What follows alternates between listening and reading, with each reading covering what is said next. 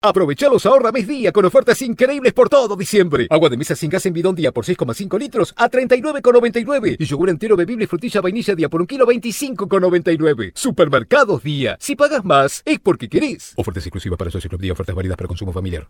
Nicolás vuelve al país después de 17 años. Y Lola va a contarle a su familia que está embarazada. Estas son algunas de las historias que vivimos todos los días en Aeropuertos Argentina 2000. Conocelas en nuestro sitio web o a través de nuestras redes. Aeropuertos Argentina 2000, donde tus emociones toman vuelo. Parque Eólico Arauco es una empresa estatal que genera recursos genuinos al transformar el viento en energía eléctrica y con sus utilidades impulsar el desarrollo productivo de La Rioja a través de mecanismos que permitan hacer sustentable la producción agrícola ganadera en la provincia. Parque Eólico Arauco, presente y futuro.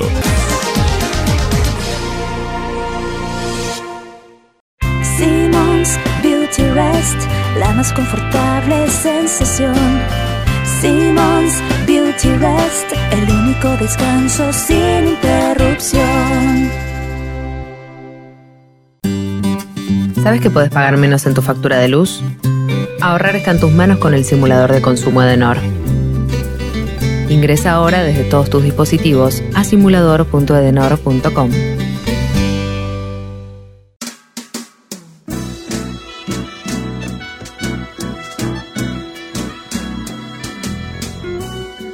Entrevistas con los protagonistas de la política, la cultura, el espectáculo, la música y el deporte. Un diálogo abierto para pensar desde una óptica diferente. Voces y memoria, los martes de 20 a 21 con la conducción de Hernán Dobri. Muy buenas noches, bienvenidos a una nueva emisión de Voces y Memorias. Vamos a abrir nuestros canales de comunicación. Pueden escribirnos en Facebook barra Hernandobri, en Twitter en arroba Hernandobri o seguirnos en el canal de YouTube de la radio en YouTube barra Ecomedios 1220. En el programa de hoy nos acompaña un cantante, fue actor también, debutó en, en, la música en Canal 7, en el programa Luces de Buenos Aires en el año 1961, tocó en las orquestas de Mariano Mores, Atilio Stampone, Osvaldo Requena, Aníbal Troilo, Roberto Pancera, Armando Pontier, entre otros. Participó como actor en teatro en varias comedias musicales. En marzo de, 1907, de 1967 se casó con Violeta Rivas, trabajó como actor junto a su esposa también, participó en programas juveniles de la Nueva Ola Argentina y en sábados continuados. Entre algunos de sus discos grabó afectuosamente Tangos para la Juventud, Amor y Casamiento, Yo Canto Tangos, De Milonga, Tango Triste, Tango, Charlemos, El Muchacho de Buenos Aires, La Voz, Frente a la Facultad, Contame una Historia, Charada. Participó de comedias musicales como Buenos Aires de Seda y Percal, Buenos Aires eh, Buenas noches Buenos Aires, programas televisivos como Luces de Buenos Aires, Show de Cap, Todo es Amor, Sábados Continuados, y en películas como Buenas noches Buenos Aires, Viajes, eh, Viaje de una noche de verano, Los muchachos de antes no usaban gomina, Viva la vida, Pasión Dominguera y balada para un mochilero. Hoy nos acompaña en Voces y Memorias Néstor Fabián. Muchísimas gracias por haber venido. Hernán, gracias por tu atención. Buenas noches. Llevas muchísimos años cantando. 58 nada más. ¿Qué significa para vos? En forma profesional, porque antes sí. ya cantaba en, te podés imaginar, aquellos tiempos. ¿Desde eh, cuándo cantas? Y 6, 7 años, ya es que lo que pasa que anteriormente predominaban las, las serenatas. Era muy normal escuchar un día jueves este, dar una serenata a una futura esposa, a la novia, porque el sábado ya se casaba o le hacían la despedida de soltera. Y lo, lo lo principal era dar la serenata. ¿Ibas a dar serenatas para Sí, sí, muchísimo, pero comenzábamos, por ejemplo, en el Día de la Madre, nosotros comenzábamos a las 12 de la noche y finalizamos a las 8 de la mañana. Recorríamos todos los barrios. ¿Y qué ibas, acompañado de quién? De guitarras, de guitarras, eran, por ejemplo, guitarras o acordeones, porque eran gente de, de las cantinas de, de la Boca ¿Y, subíamos a un camión este, y directamente, este, mira, vamos a la casa de fulano de tal, vamos a la casa de a tal al lugar, vamos a Villa Devoto, vamos a, a, digamos, a, a Palermo, eh, a todos los lugares, va. ¿Y qué cantaban? La vieja serenata, muchachos, esta noche saldremos por los barrios a recorrer las horas de un tiempo que pasó, será una pincelada de... tere". No la cantaba como ahora, ¿no? Ahora- ¿Tenías, ahora- tenías ahora- cuánto? Ahora tengo más matiz, por lo menos. ¿Y tenías cuántos años? Y nueve años. Pero y había gente mayor, por supuesto, que cantaba y cantaba muy bien. Y como uno de chico es atrevido, yo quería cantar como esa gente que cantaba con todo, porque no había micrófono, no había nada, no, había sonido. Y yo quería cantar así, con, con potencia. ¿Y en algún momento tuviste alguna mala experiencia con eso? Que los rajaran. que los rajaran de- No, eh, algunas mojaduras hemos tenido. no, pero la gente agradecida, porque era muy normal en aquel entonces. En la década del 50 era muy normal dar serenatas. Y, el, y después también cantabas en, en algunas cantinas, o Claro, sea, en an- las a- cantinas. antes, antes de arrancar la carrera profesional. ¿no? Claro, claro, en las cantinas de Boca, y es donde me conoce el flaco Haroldi, este, que es un gran poeta, actor, este, y gente maravillosa, que me llevó a dar una prueba con Mariano Mores. ¿Qué, senti- qué sentiste ese día que te dice, va, porque No, More- estamos- Mores ya era Mores? Mores, siempre fue Mores. Siempre fue Mores. no, no, no- era una, no era una orquesta que recién arrancaba, digo. ya Mariano no. Mores ya estaba consagrado. Además, a mí me gustaba Mores, porque yo había dado una prueba antes con Con Troilo. a- con Troilo a los 16 años. Este, y él muy atinado, muy gente. Esto lo comento permanentemente cuando me hacen reportajes porque muchas veces de ahí uno saca la conclusión de que por qué sigue cantando. Si yo en ese momento, a los 16, a- 16 años, hubiese estado con, con Troilo, es muy probable que hoy no estuviera hablando con vos, Hernán. ¿Por qué? Porque, porque él tenía mucho trabajo.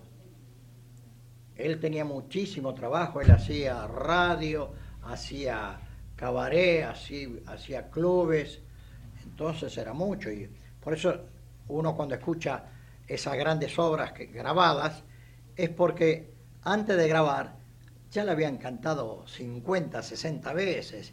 Es decir, que cuando uno entraba a grabar en, un- en un estudio, lo, lo cantaban de maravilla, porque nosotros hoy en día no se hace eso, directamente aprendemos, muchas veces aprendemos la letra este, con, el, con la partitura, Sí. ¿no? Y- pero era, por eso este, siempre conviene escuchar a la gente que ha tenido una trayectoria, porque es muy difícil. El, el ser artista, llegar a un escenario es muy difícil. Todos podemos cantar, pero subir a un escenario y que la gente aplauda y que uno lo mire y esté pendiente, esa gente esté pendiente de lo que va a hacer el artista, es muy difícil. ¿Qué te pasa cuando, cuando, te- cuan- cuando estás en esa situación? Bueno, yo siempre tengo esa adrenalina nor- normal de los, cantantes, de los actores, pero tenemos esa satisfacción de que el segundo, sea, este, por ejemplo, ¿te acordás hermano que tiempo? Y ya se pasa todo. Ya se pasa todo porque es el, las primeras frases. ¿no? Y uno, en las primeras frases, uno ve al público y ve la sonrisa del público. Es- eso es impresionante. Esa gratificación que uno tiene del, del público es maravillosa. Hace un tiempo decías que en las primeras épocas como que te llevabas el mundo por delante cuando te ibas a cantar, que no tenías nervios ni nada, pero que ahora cuando vas a actuar te pones Sí, nervioso. ¿No sí. debería ser al revés? Digo, los nervios eran cuando uno tiene menos experiencia y hoy... Lo que pasa que yo tuve muchísima suerte porque cuando comencé, por ejemplo, bueno, en las cantinas, este, uno cantaba, cantaba según, este, qué gente había en, en el lugar, de Brasil, de Venezuela, de Perú. Entonces lo veía uno más o menos lo iba matizando. Pero cuando yo comencé con, con Mariano Mores, este, la gente, los músicos me ayudaban mucho. Dice, vos quédate tranquilo, quédate tranquilo, que nosotros te vamos a seguir. Y era, y después había arreglos que yo escuchaba de otros grandes cantantes como Carlos Acuña, como Enrique Lucero, que él era hermano, este, muchos temas, yo escuchaba temas de, había un, inclusive un tenor chileno, Sergio Cancino, oh Señor, perdóname mi pecado. El tipo cantaba así, yo hacía lo mismo, yo, este, me, daba, me daba esos gustos, ¿no? Le decía, eh, Mariano, yo voy a cantar tan solo como... Pero mira que está en este, este tono, quédese tranquilo, no hay ningún problema. Muy exigente, ¿no? Después este, uno muchas veces, cuando quería cantar un tema, si me quedaba alto, este, los arregladores directamente bajaban el tono. No, no, yo, yo la pasé fenómeno, todos me ayudaron. Pero una vez cuando uno se independiza, ahí es, ya es otra responsabilidad.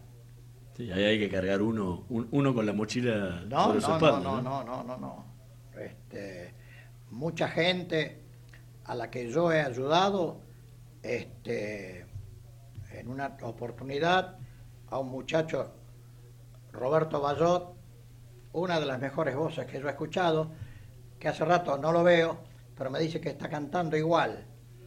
Este, él había grabado con Fresedo actuaba con Fresedo. Y le digo, ¿no querés actuar con, con Nicolás Mancera? ¿Cómo? ¿Cómo no? Y bueno, este, y yo lo llamo a, a, Pipo y le digo, Pipo, mira que hay un pibe que canta fenómeno, ¿eh? Porque yo tuve la fortuna de llevar a Juan y Juan. Yo soy el padrino de Juan y Juan. Qué lindo que es estar en Mar del Plata, en Alpargata. Bueno, este, yo los llevo para que, para, para que los escuche Nicolás Mancera y a los, a los tres días los llamo para, para hacer el tema. Y fue un éxito fenomenal. Después este, le di en una oportunidad, este, estaba Gina Lolorida y Gilbert Becó. Le digo, Pipo, no se te ocurra, y, eso que había, había tipos al lado de, porque tiene un elenco de productores impresionante, Nicolás Mancera. Este, le digo, no se te ocurra este, que, que finalice Gina Lollobrigida, porque no. Este, no, quédate tranquilo. Y primero cantó Gilbert Becó y la juventud nada más con su piano. Y él comenzó, el aplauso fue un aplauso de compromiso, digamos, del público. Pero siguió cantando y ya el aplauso era más fuerte. Hasta que le y finalizó con una ovación impresionante. Y cuando cierra el espectáculo, la señora Gina Lollobrigida, este, le digo, eh, comenzó con el mismo aplauso que había finalizado Gilbert Becó, pero finalizó con el mismo aplauso de la cuando se, cuando inició el espectáculo Gilbert Becó. Y me dice, tenías razón, José. Mi nombre es José Fotelo y me dice, José, todo el mundo me decía José. Le digo, ¿viste? ¿Te diste cuenta, Pipo? El público es así, bonita, graciosa, encantadora, todo lo que vos quieras, pero viste, llega un momento y Gilles Greco a mí me apasionaba, ¿no? Es increíble. Este, y después y este chico, Roberto Bayot, comenzó cantando y no aguantó la cámara. Era en vivo el programa. Eh, Afuera es noche y llueve tanto, ven a mi lado me dijiste, hoy tu palabra es como un manto un manto grato de amistad. Tu copa es esta y la llenaste. Eh, eh, eh, y se quedó. Yo dije, trágame tierra, porque estaba detrás de cámara. Digo, por favor. Y yo, por más que le pasaba el tema, no pudo arrancar. Se quedó. Este, y bueno, ahí en más este, me dijo este, Nicolás Mancera, José, nunca más traiga gente. Yo, no, pero eh, ¿qué quiere que haga? ¿Viste? Pobre muchacho.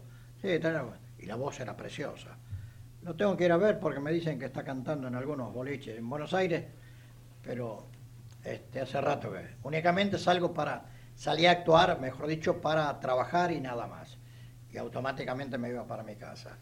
El- en el momento en que, que tu amigo te dice, te voy a llevar una prueba con Mariano Mores, ¿qué te pasó? ¿Qué te pasó en la cabeza? No, lo primero fue el nombre. Dice, ¿cómo te vas a llamar? Porque José no, José Cotelo no. Bueno, me llamo Fabián. Me dice, Mariano, ¿Fabián qué? No, eh, y estaba un amigo. Digo, ¿cómo se llama tu nene? Néstor. Me llamo Néstor Fabián. "No, ¿Cómo Néstor Fabián? Y me llamo Néstor Fabián. Y quedó Néstor Fabián. Y parece que pegar la pegué porque muchísima gente, yo pienso del- de los nombres no tradicionales, fue el que más, el que más convocatoria tuvo. ¿Pero tenías, Eh, en el tenías miedo en ese civil. momento? ¿Estabas nervioso? ¿Qué? Digo, te ibas a parar a cantar delante de Mariano Mores. Sí. No, no, no, no. Ya te digo, Hernán. La gente, me, los músicos me ayudaban. Quédate tranquilo. Oye, quiero la estrella de eterno fulgor. Porque era un programa, el programa de Canal 7, donde no había conseguido ningún cantante. Y me llamaron de, de última. Porque la parte de ser, eh, yo conozco grandes artistas, grandes cantantes, que no tienen suerte. Yo tuve suerte porque faltaban todos. Uno estaba en España, el otro estaba en Venezuela, el hermano estaba en Montevideo, el otro, el de la ópera, estaba en, en Chile, Rodolfo Galeón Mendocino estaba en Mendoza y no tenía nadie. Y eh, Leonardo Berjuel le dice, ¿por qué no? Llámalo al pibe este. Y chao. Entonces, para sal- sacar la- las papas del fuego. Y bueno, y después también, cuando fuimos a, a Canal 13, tuve la suerte de, fue suerte, la desgracia de, eh, lamentable de, de- de- de uno de los grandes artistas argentinos, Hugo del Carril, eh, se enfermó, se enfermó justo el día de la grabación. Y me dicen, ahí me puse nervioso. Pues me dijeron, ¿vos sabés los temas de, de Hugo del Carril? Y digo, sí, ¿cómo no voy a saber? Vas a tener que hacer todo, todo, el- todo todos los temas vos. Únicamente va Ramona Galarza, la parte folclórica era de ella. Este, y yo directamente canté todos los temas. Canté los temas que iba a cantar y los temas de Hugo del Carril. Entonces, este, ahí sí me, me puse nervioso. Porque este, el, el- el productor me dice, no te pongas nervioso, ¿eh? Ahí me puse nervioso. si no me hubiera dicho nada. Es bastante, claro, es una responsabilidad tremenda. Y en el momento en que fuiste a hacer esa prueba con Troilo tenías 16 años. 16 años, sí. Eh, y y fue, uno- fue, fue finalmente un otorrino el que te dijo Claro, que no... él me llevó, porque yo le canté el tema que el tema preferido de él, este, una canción que le pertenece a Aníbal Troilo. Una canción que me mate la tristeza, que me duerma, que me aturda, y en el frío de esta mesa vos y yo, los dos en corda, los dos en Bueno, y le qué lindo color de boca, eso cuánto, esto, eso cuánto. Pero mira, vamos a hacer lo siguiente. Mañana vamos al, al Hospital Fernández, porque ahí te va a ver un especialista, un otorrino laringólogo, que en aquel entonces no sabía decir esa palabra, pero ahora, me hicieron tanto reportaje que la tuve que aprender. Este, y me hizo una prueba, dice, no, no, no, no, no, no, no, estas voces, esta voz no, no está todavía, no tiene fuerza, no está bien este, consistente como para, para tener tanto trabajo, porque ya te digo, tenía cabaret, tenía radio, clubes, giras, entonces, este, Pero después me di el, el lujo de cantar con, María, con, con Aníbal Troilo en Estados Unidos. ¿Qué te, ¿Qué te pasó cuando te dijeron eso que no que te, te quedabas afuera de cantar con Troilo? No, no, no, porque te voy a decir, Hernán, que yo en ese entonces ya pensaba en Mariano Mores. Había un programa en Canal 7 que, era a las 12 de la noche, que era una película, y salía un tema de Mariano, instrumental, pa, pa, las luces de mi ciudad, que era, para, papi, pa, pa. Eh, me, gustaba ese, además, esa orquesta, son músicos, 60 músicos eran, me apasionaba eso. Y al final me di el, me di el gusto de, de cantar con Mariano Mores gracias a, al Flaco Aroldi. Pero igualmente, digo, te, estaba- te estabas quedando sin la posibilidad de cantar con Troilo, que era Troilo, con Troilo, pero me ayudó, por eso te estoy diciendo. A mí me ayudaron. Sí. Es muy probable que si eh, eh, Troilo dice, mira, eh, va- vamos a hacer, venía a actuar con mi orquesta, vas, Sí, a, sí, vas a el tercer cantante, lo que sea, este, por ahí me malograba. ¿Y, y- e hiciste algo para mejorar eso? Que... No, no, no, no, yo directamente no. No digo, pero para. Te estaban marcando que eso iba a ser un problema, que tenía que, que madurar más tu Claro, voz. Y a partir de ahí, claro, ¿hiciste claro. algo para, No, para no, madurar no. la voz, para, para trabajarlo? No, no, no. Segui- seguiste cantando la- en, la- en las cantinas como, como hasta claro, entonces. claro, seguí en las cantinas y poco a poco fui a dos o tres este, eh, profesores de canto y no me, no me llenaban su forma de, de actuar, su forma de enseñar y iba a uno o dos. Ahora me dijeron que hay un gran profesor de canto que hace cantar a los que no quieren cantar. Se llama Claudio Bonadío.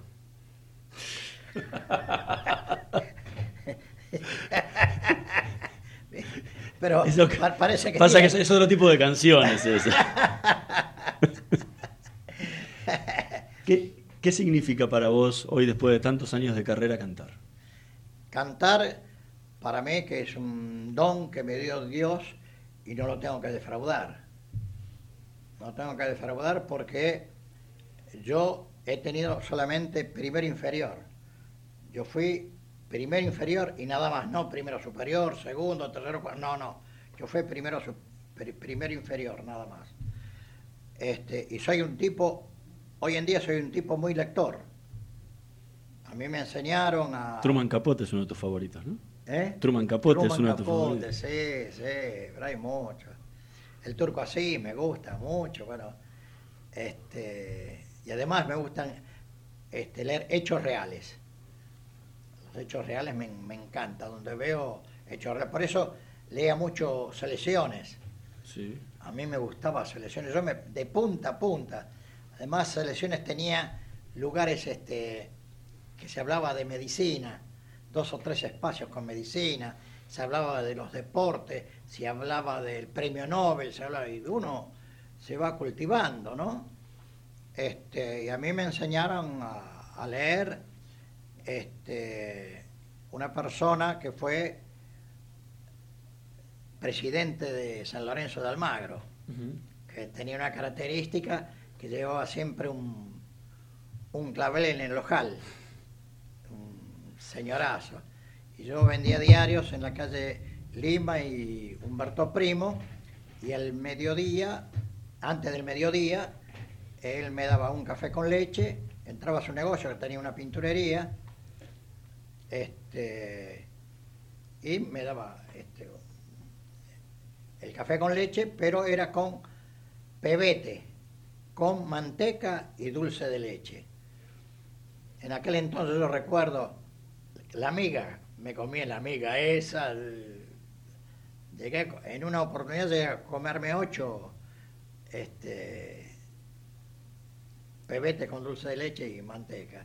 No, era impresionante. Y él me enseñaba, él me enseñaba, por ejemplo, con Paturucito, eh, eh, con las revistas que, que había en aquel entonces, con el rico tipo.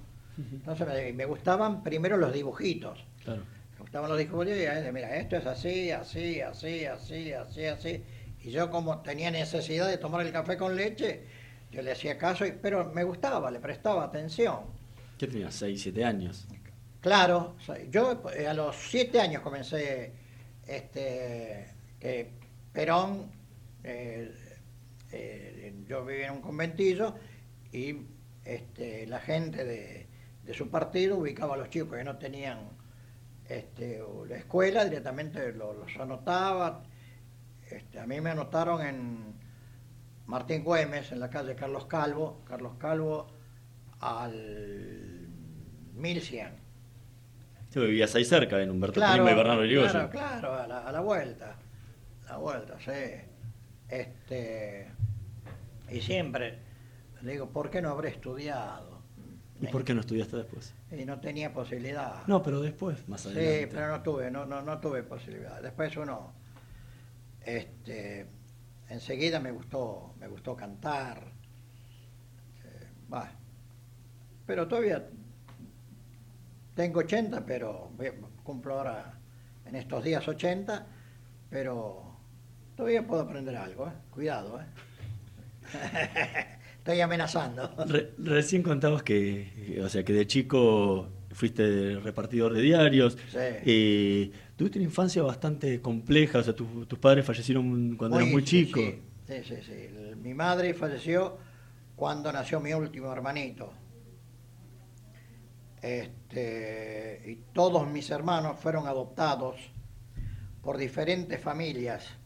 Una familia se llamaba Soki, la otra familia se llamaba González y la otra familia se llamaba Santoro. Pero eran, entre ellos eran conocidos e inclusive había fami- familiares, porque era muy, muy normal en aquel entonces. Che, la chica de, de, de la pieza 28 se casó con, con el pibe que está en el otro conventillo, en el, en el 924. Nosotros vivíamos en el 1026 de Humberto Primo. Era, eso es muy normal. Y después eh, eran familias y siempre había un plato, eh, con esa familia siempre había un plato de comida. Era importante este, la solidaridad que tenía en aquel entonces la gente de Conventillo, era genial. Y, y al, al poco tiempo, al tiempo que falleció tu mamá, falleció tu papá también. Claro, ¿Tenías cuántos años? ya, ya tenía nueve años. Y ahí tuviste que salir a, Claro, a, ya a ganar, a ganarte la vida y a... Sí, lógicamente, pero ya te digo, el, el cantar me dio esa posibilidad de ir a, a que las familias me llamaran, che, Cholito, porque yo cantaba, ¿qué te parece, Cholito? ¿Qué te parece? Y decía algunas guarangadas que hoy en día no es absolutamente nada. Sería naif, ¿no? Claro. Entonces, eso le agradaba a un chico tan pequeñito que diga esa semejante barbaridad para, para esa época. Este, y entonces me, iba, todos los domingos, por ejemplo, iba a un lugar que era en la esquina de Bernardo de y Humberto Primo, había un bar, un bar y almacén que se llamaba El Pescador. Se llamaba El Pescador y arriba vivía una familia. Y siempre todos los domingos me invitaba, invitaba a almorzar y escuchábamos a Alberto Castillo y Antonio Tormo. Después con el tiempo, pasa el tiempo y Julio Marvis, haciéndome un reportaje, me dice, ¿cuál es el cantante que a vos te gusta? Digo, a mí me gusta mucho, pero dentro del folclore, Antonio Tormo. Y un día hace una, hace una audición con Antonio Tormo y conmigo. Eso fue uno de los placeres más grandes que tuve en mi vida, porque yo quería cantar en el tono que cantaba Antonio Tormo y no pudo, no llegaba. De las sierras morenas, va para allá arriba, y digo, ¿dónde va a parar este tipo? Y era un tipo mayor ya. Y cantó, y cantó hasta los últimos años de su vida. Y era, cantaba. era grande y Y cantaba. después con. Alberto Castillo fui a hacer una gira a España. Otro fenómeno, otro señorazo. Otro señorazo conocido. Además dice, Sí. quédense tranquilos muchachos que yo en España soy conocido, lo voy a llevar a todos lados, va- va- iba muy gente.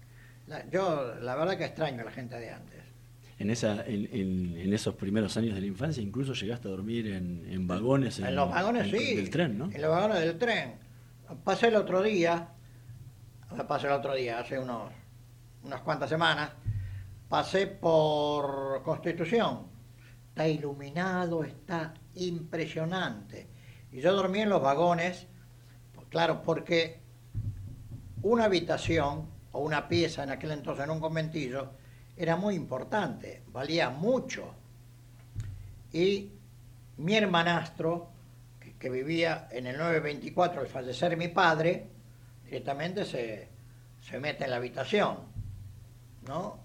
Y yo podía dormir, no tenía ningún problema, pero me gustaba mucho la noche, me gustaba salir. Y claro, sal- salías, salías a dar serenata toda la noche. Claro, no, no, no, serenata, serenata era para la novia o el día de la madre o algún acontecimiento, pero a mí me gustaba ir a los boliches, yo en las vidrieras, yo me ponía en las vidrieras y me ponía a ver este, los espectáculos.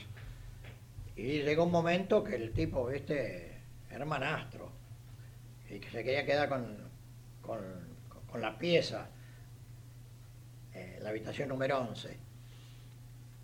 Y directamente tuve un altercado con él y le pegué y ya me, me tuve que ir. Y ahí es donde yo comencé a dormir en, en Constitución, en los baños de Constitución, en, también en, en los vagones, Sí, los vagones, los trenes de carga, ¿no? en los, sí, en los trenes de carga, sí, sí. Porque después de, de los andenes, después viene este, todos los vagones de carga. Claro. Y uno abri- abría, había, no era que dormía yo solo, había unos cuantos, había muchos. Y yo felizmente me pude deshacer de esa, de toda esa gente porque había de toda clase. Claro. Había, era bastante- lo más importante que era abrir puertas. Entonces abría la puerta en, tanto en Constitución, en Retiro, como en, en Once, o vendía diarios este, en el subte, que para ir de un andén a otro eh, íbamos por las vías, nos íbamos hasta, hasta el final, cruzábamos las vías, hasta que en una oportunidad un tren agarra a un chico y ya no, no se puede hacer más nada. Directamente no, no- no- directamente no, no se podía vender diarios. Este, ¿Y en ese momento tu sueño era ser cantante? ¿En ese momento tu sueño No. era ser cantante? No, no, no. En ese entonces yo no tenía sueños.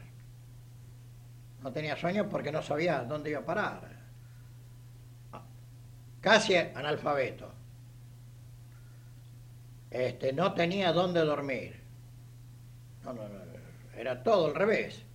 Al revés, pero uno era inconsciente porque uno es chico. Entonces en una oportunidad, este, yo cantando en la calle Bernard de Irigoyen entre Garay y Pavón, que ahí comenzaba Pavón, en Bernard de Irigoyen, este, directamente había una, un espectáculo independiente que hacían Virgencita de Madera. Y en el entreacto yo cantaba. Y cantaba, muchachos, esta noche, la vieja serenata. Y uno de, uno de los actores, Ricardo, este, me dice, un día te voy a llevar a comer a lo de mi tía, porque inclusive he estado en ese espectáculo. Y cuando voy, este, eh, impresionante, este, se comía de maravilla, había de todo. Y pasa el tiempo, pasa el tiempo, y yo iba también todos los domingos. Y llegó un momento que ya no, se- no podía más, ya no, yo no tenía documento, no tenía nada, en cualquier momento.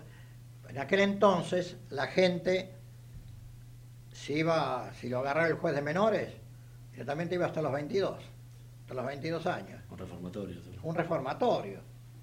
Y yo, te- te- mamita, temblaba. Entonces te- hacía buena letra. Yo hacía buena letra en todas partes. Pero no tenía documento, no tenía nada, yo tenía temor, yo- me gustaba la noche. Y en una oportunidad, Rosita, una persona vidente, que este, ayudaba a mucha gente. Y yo voy y le digo, Rosita, a mí me pasa esto. Y dice, "Oh, está bien. Había adoptado muchos chicos. Este, le digo, escúchame, eso, eso no vas a comer, no te hagas ningún problema, vos venís. Y ahí me ofrecieron una cama, me ofrecieron comida. Este, luego, el hijo, el hijo verdadero, este, manejar en aquel entonces, ir a Mar del Plata, porque tenía un departamento en Mar del Plata. El acompañante era muy importante, porque no te- tenía que bajar a los 80 kilómetros, fijarte el aceite, el, agua, la nafta, eh, limpiar el parabrisas, era, este, y más en la noche. Y quiere decir que cada 80 kilómetros, 100 kilómetros uno tenía que parar para, para fijarse en qué condiciones estaba el coche. Y era importante este, el, el acompañante para dar, para dialogar. Y yo decía cualquier o cantaba, me ponía a cantar. Y mi mamá, que yo siempre le dije mamá Rosita, este se quedaba atrás con, con mi otra hermanita. La- la- y al final la, la terminaste adoptando como tu madre. Sí, sí, sí, sí, sí. Un fenómeno. Un fenómeno porque ella ayudó, era una persona que ayudaba a todo el mundo. Ella nunca tuvo, ella nunca tuvo, ella tuvo eh, parálisis. Este, de la parte motriz, inclusive le tenían que hacer este, zapatos especiales. Tenía unos zapatos que hoy en día hacerlo costaría una fortuna. Este, y siempre, bueno, yo lo acompañé, lo comencé acompañando a, al hijo.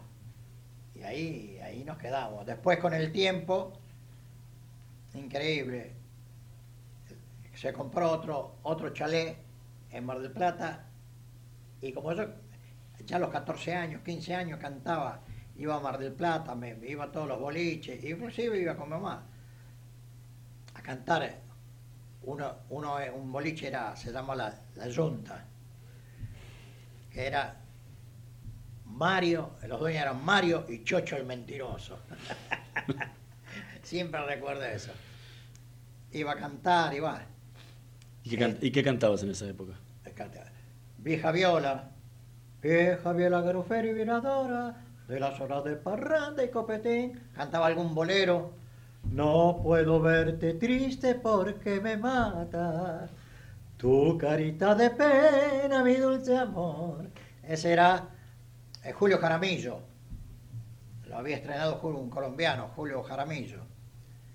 Este, y cantaba, me gustaban los boleros, cantaba alguna samba, ca- cantaba los ejes de mi carreta, más o menos. Siempre cantaba lo mismo, con la guitarra a veces. Y algunos temas, una canción que yo ya la sabía, que me gustaba mucho. Eh, bueno, eh, y me fui quedando con, en la casa de Rosita y muchas veces me decía, mira, hoy vamos a ir a repartir este, regalos al, al Hospital Fiorito, porque era el Día del Niño, no sé cuándo. Ahora vamos a cantar para buscar donaciones para los bomberos voluntarios de. Bueno, ahora vamos a ir a tal lugar, a- vamos a cantar el- en el Teatro Roma, que se va a juntar plata para... Y siempre, De, de- de ahí sacaste, de ahí aprendiste la vocación tan solidaria? sí, sí, sí, sí. Es- eso es magnífico, porque siempre hay gente que necesita. Inclusive no necesita dinero, necesita una palabra de cariño. Hay mucha gente, tengo amigos, tengo muchos amigos, tengo, tengo amigos, amigos, amigos, y tengo un gran amigo que es un fuera de serie, este, que, que siempre estoy con él. Comemos desde hace mucho tiempo, todos los jueves. O vamos a un restaurante, o viene a casa, o vamos a la casa de él. Y tengo amigos geniales, muchísima gente que, que, que admiro. Este, me han brindado su amistad es importante. La amistad en el, en el ser humano es importante. Porque uno mira a la otra persona con cariño. ¿no? Le tendría que decir, che, ¿sabes que te quiero mucho? Veces- a veces cuesta, ¿no? Cuesta, cuesta, y muchas veces le decimos. Siempre una palabra de cariño hay que decir. Yo tengo, en lo que respecta al, al ambiente artístico, tengo muchísimos amigos, pero muchísimos, a los que adoro. No nos faltamos el respeto, eh, nos cuidamos el trabajo. Che, eh, mira, yo- me salió un laburo en tal lugar, anda, este, cubrime vos. El primer, el boliche que tenía Rubén Juárez, este, en Palermo, yo soy el que, el que lo estrena. El, el boliche era de él y él tenía que estrenarlo. Y puso la fecha, puso todo y le salió un laburo en Venezuela. Ah, y dice, José, ayúdame. Y yo, y, tenía que abrir el boliche. Boliche que ya tenía toda la gente, el periodismo, canales de televisión, ya tenía todo. Me dice, José, ayúdame, ¿sabes la plata que voy a ganar? Anda, chao, quédate tranquilo. Te podés imaginar que la gente está esperando A Rubén Juárez. a Rubén Juárez y sale Néstor Fabián. En, en vari- en varias oportunidades tuve que cubrir gente que me dice, mira, está enfermo fuera de tal, queda tranquilo. Y yo iba a cantar y muchas veces la gente se levantaba y se iba. En varios lugares. Yo vine a ver a fulano de tal. Y señor, ¿qué, pasó esto, esto y esto y esto. No, me- yo no decía absolutamente nada. Estamos conversando con Néstor Fabián. Vamos a hacer una pequeña pausa. En un minutito más volvemos con más voces y memorias. Vamos la radio, somos tu voz. Vamos con eco, siempre la verdad y la mejor información. Descarga gratis de tu celular la aplicación Ecomedios. Podés escucharnos en vivo, informarte con las últimas noticias y entrevistas en audio y video. Búscala y bajate la aplicación Ecomedios. Podés vernos en vivo en ecomedios.com. Ecomedios.com. Contenidos audiovisuales. Conectate con nosotros. Twitter arroba Ecomedios 1220.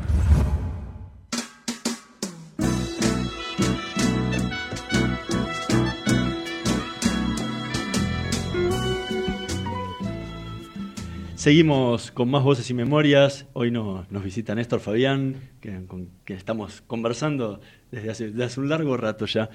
Eh, hay una anécdota muy, muy pícara eh, en la- en la- que pasó en la botica del tango Sí. con, con, ex- con Héctor Arnier. Ah, sí. ¿Recordás? Sí, sí, ¿cómo no me voy a acordar? Este, el gordo Vergara Leumann siempre hacía lo siguiente.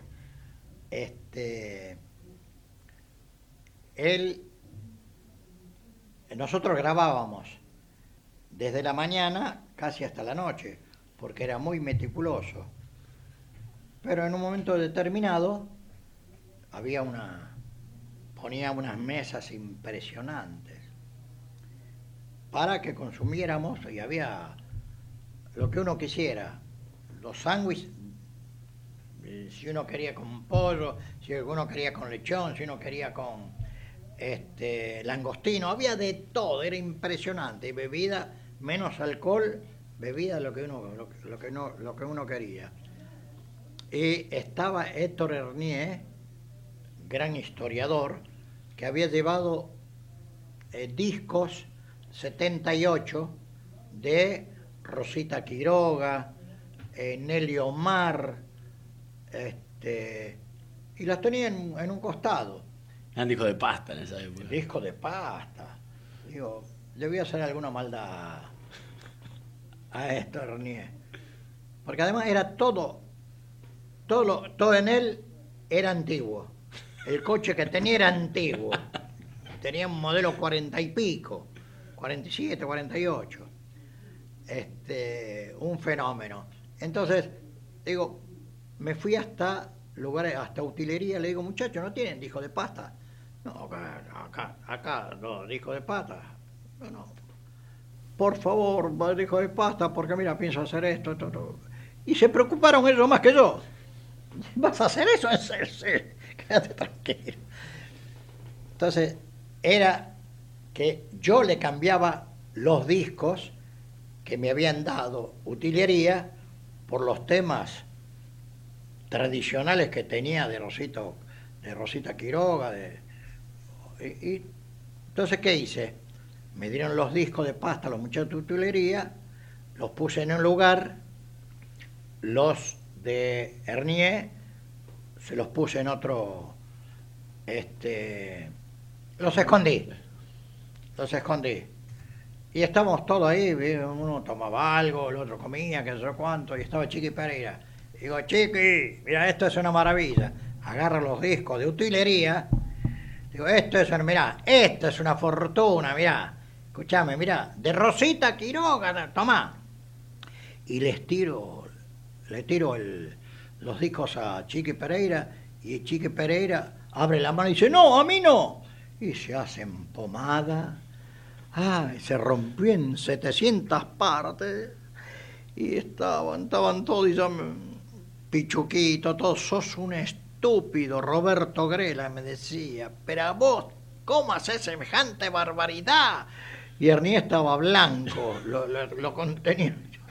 Ya me había asustado, porque todo contra mí, todo contra mí. Inclusive el gordo, que al gordo le gustaba la farra, era un tipo que le gustaba, hay que hacer broma, hay que hacer broma. Era, era una delicia estar con el gordo. Y llegó un momento y dice, no, no, no, no, muchachos, quédense tranquilos, no, no, no, no, no, no. Eh, Roberto Grela no, no, me, me dijo cualquier barbaridad. Digo, no, no, no, no. Y saco así y traigo los, los discos. Le digo, toma, Ernie, todo. Pero todo el mundo después me felicitó. Pero Ernie quedó mal. Que de Ernie quedó mal, no lo podía, estaba blanco el tipo. Claro, son... Le habías tocado tus tesoros. Mamita mía, había tocado lo, lo que él más este, adoraba. Era un historiador y sabía muchísimo y tenía todo una discoteca impresionante. ¿En una época llegaste a ser bombero? Claro, yo soy capitán bombero de Avellaneda. Mi jefe es este, Pepitito Marrone. Ah, no. ¿Qué se te dio por, por, por meterte a ser bombero? No, porque tanto él como yo. Eran voluntarios. Claro, pero yo tuve, este, me dieron el bautismo, ¿eh? Yo tuve que hacer, no el, no lo hizo este Pepitito Marrone.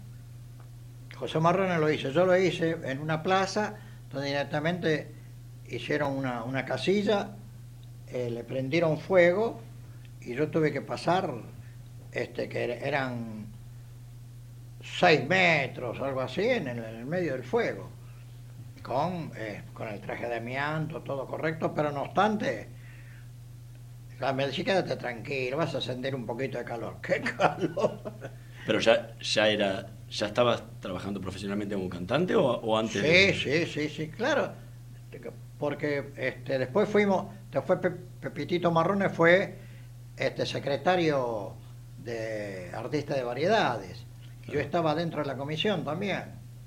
No, no, no, no. Eh, eh, ese, yo quiero comentar lo de Pepitito Marrones, porque con Juanita Martínez, que era su esposa, su esposa, entre paréntesis, porque él estaba casado con otra, con otra persona, pero vivió mucho tiempo con Juanita, y cuando se sintió muy mal este, en una oportunidad, Pepitito Marrone, y quien lo, lo ayudaba, quien estaba al lado de, de él, era Juanita Martínez. Y en un momento determinado le dijo, Juanita, me muero. Y se murió. Y se murió. Y, este, y ella después se suicida, porque no pudo superar la muerte de su, de su amor. ¿Y cómo superas vos la, la de tu amor? Este, mirá, Hernán, te voy a decir lo siguiente. Recién comenté la palabra me muero. Y vos sabés que estando en el, en el Güemes, en el Sanatorio Güemes, que se han portado de maravilla, junto con Sadaid, que me ayudaron todos, en, todo momento. Antes de, de dar su- su última respiración, dijo, me muero. Recién ahora estoy, recién ahora estoy recordando, recordando eso, porque decía, muchas veces estoy en casa y digo, me muero, me dijo, me muero, y está bien, me dolió, pero ahora, ahora que lo dije, parece mentira, ¿eh? me, me- me muero, Bueno, son cosas. Eh, ella estaba, estaba muy enferma, y los medios de comunicación se han portado de maravilla, porque nadie dijo absolutamente nada, decían, solamente se dio a conocer días antes, porque me invitan a un lugar a cantar, y yo ponía condiciones para cantar. Le digo, haceme cantar primero, y yo voy a ese, lugar y ya había otras personas. Le digo, haceme cantar primero porque Violeta está internada y yo soy el que la cuida. Este, y, directamente esta persona puso en las redes, eh, Violeta está enferma, que esto, que lo otro. Yo me desesperé. Tanto es así que después me llamaron esa gente, otra gente. Yo para pelearme con una persona, para mandarlo al diablo, es muy difícil, muy difícil. Soy bastante, este, pero no, no, no, no soy de, de irme a las manos ni nada por el estilo. Y en ese momento directamente hablé, hablé con esta gente, le dije, no me hablen nunca más para ningún, me están llamando para para que haga algún para beneficio y todo eso. Y para esa gente no. Lo siento por la gente que se hubiese beneficiado para pero no no voy más. Para esa gente no voy más porque me hicieron un daño tremendo.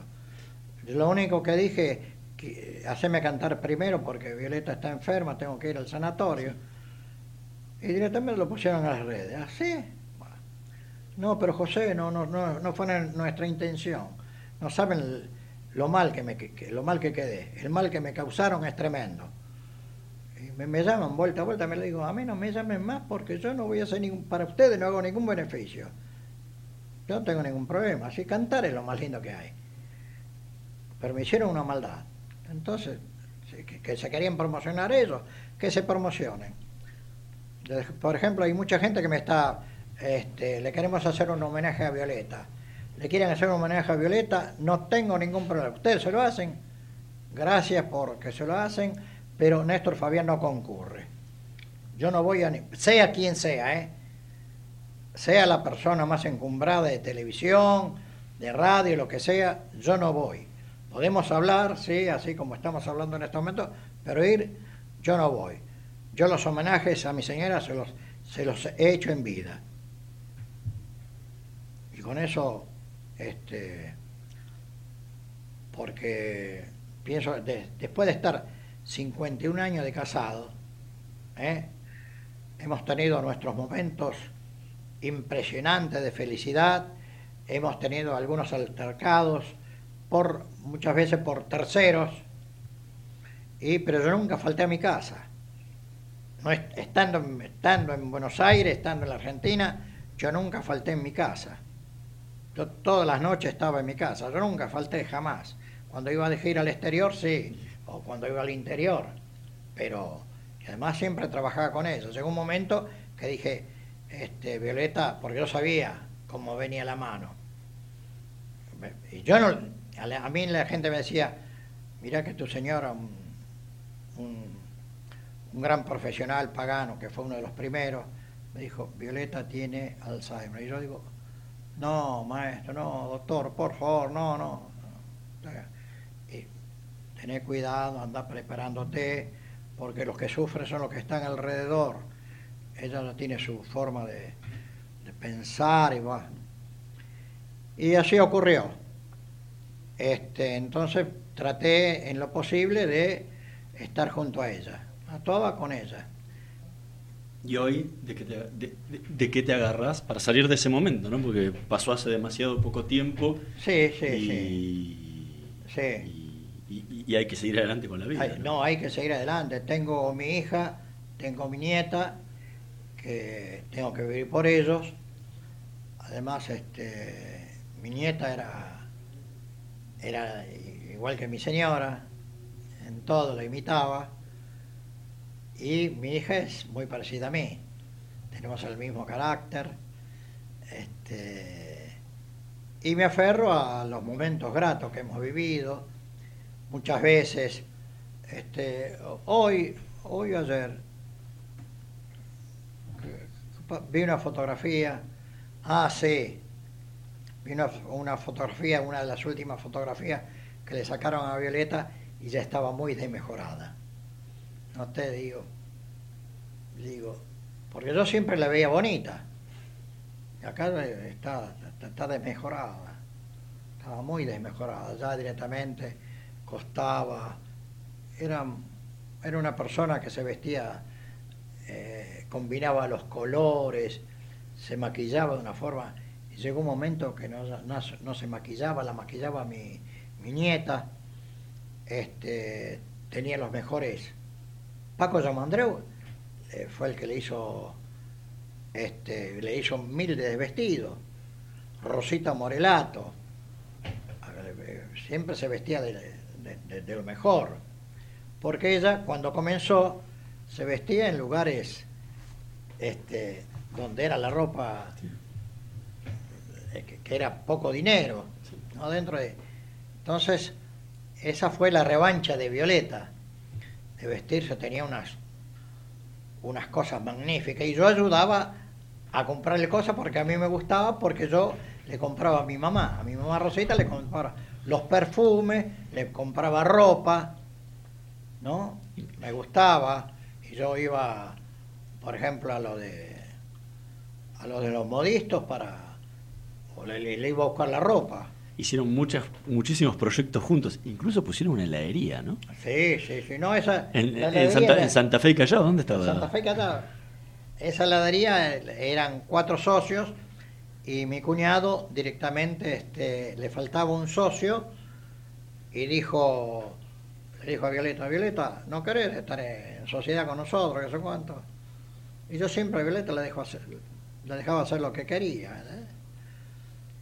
Eh, Sí, sí, sí, bueno, te- tenés que entrar con el 15%. Y ella dijo, 15%, no, no. Y ella no sabía na- nada de negocio, no sabía absolutamente nada. No, yo no. Si me dan el 25 entro. y le dieron, le dieron el 25. Y después con el 25 fuimos a... Después del 25 tuvimos el 40. Después compré un 15 más, 55. Ya ahí me hice... Este, ya, Dueño. eh, ya- ya era, sí, y después las que te- uno tenía el, el 30 y el otro tenía el, el 45, nosotros queremos vender, está bien. Les compré con- y me, me quedé con, nos quedamos con el negocio, que todavía está el negocio. Hay otro, hay otro ramo, pero el negocio es nuestro. No, no tenemos un negocio Sí, sí, sí. donde nosotros explotamos, explotamos el local. Este, no, Violeta hizo dos o tres negocios impresionantes. Ahora recuerdo una casa de un chalet que teníamos en Martínez. Ella hizo todo el negocio. Por- eh, directamente este, el tipo le pidió un dinero y Violeta sabía que ya había otro comprador que perdió la seña. Y Violeta le dijo, escúcheme, ¿cuánto quiere ganar? Violeta hablando, digo, ¿cuánto quiere ganar? Sacó la seña, se ganó la seña que le dejó fulano de tal, le dijo el nombre a todo fulano de tal, y, y yo voy a tener que pagar también. No, no, no. Usted haga de cuenta que esa seña Es la está dentro, claro. Y le, le- ahí sacó. Y teníamos una casa en Martínez impresionante. Impresionante. Tenía. Eran, 700 eran mil metros cuadrados. 700 cubiertos tenía. Este. Pileta natación con cascada. Y todos los chicos del barrio, por ejemplo, cuando eran las fiestas, yo me vestía de, de Papá Noel y. porque me gustaba. Este, y todos chi- y yo hablaba con los chicos. Cambiaba, cambiaba la voz y le decía que en el colegio había estado mal. ¿Vos te- qué hiciste tal con? Y la, pibes, no, yo no hice nada, yo no hice nada. ¿Cómo? Si vos te hiciste tal cosa, porque los padres me, me, batían, mira que hizo esto, hizo lo otro, decirle tal cosa. Era, era un deleite, era una cosa preciosa. Néstor Fabián, muchísimas gracias No. por habernos acompañado No, esta noche de favor. Voces y Memorias. Gracias por la atención, porque fue un, un reportaje, porque muchas veces vas a los reportajes y dices, ¿para qué habré ido? ¿Para qué habré ido? Eh. Pero son cosas. Así que te quedo muy agradecido. A los oyentes, muy buenas noches. Y como decía mi papá, cuando lo saludaban, don José, chao. Y él decía, salud, salud, salud. Muchísimas gracias. Nosotros nos vamos a reencontrar la semana que viene en una nueva edición de Voces y Memorias. En la operación técnica Javier Martínez, en la producción Martín Pereira Bubet. Nos vemos el próximo martes. Chao. Aprovecha los ahorra mes día con ofertas increíbles por todo diciembre. Galletitas mini crackers varios sabores día por 250 y 300 gramos a 23,99. Y tapas para empanadas roticeras criollas y hojaldre día por 450 gramos a 34,99. Supermercados día. Si pagás más, es porque querés. Ofertas exclusivas para socios Club Día, ofertas válidas para consumo familiar. Macarena se reencuentra con su abuelo después de mucho tiempo. Y Santiago va a cumplir su sueño de conocer Europa. Estas son algunas de las historias que vivimos todos los días en Aeropuertos Argentina 2000.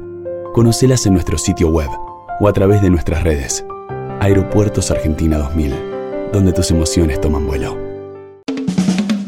Parque Eólico Arauco. Arauco 1 es un hito de independencia energética para La Rioja, uno de los primeros en tener la mayor capacidad instalada e interconectando al sistema nacional. Un cambio de paradigma en el desarrollo de la provincia, representando la confianza en la industria local y la convicción hacia un desarrollo sustentable. Parque Eólico Arauco, presente y futuro.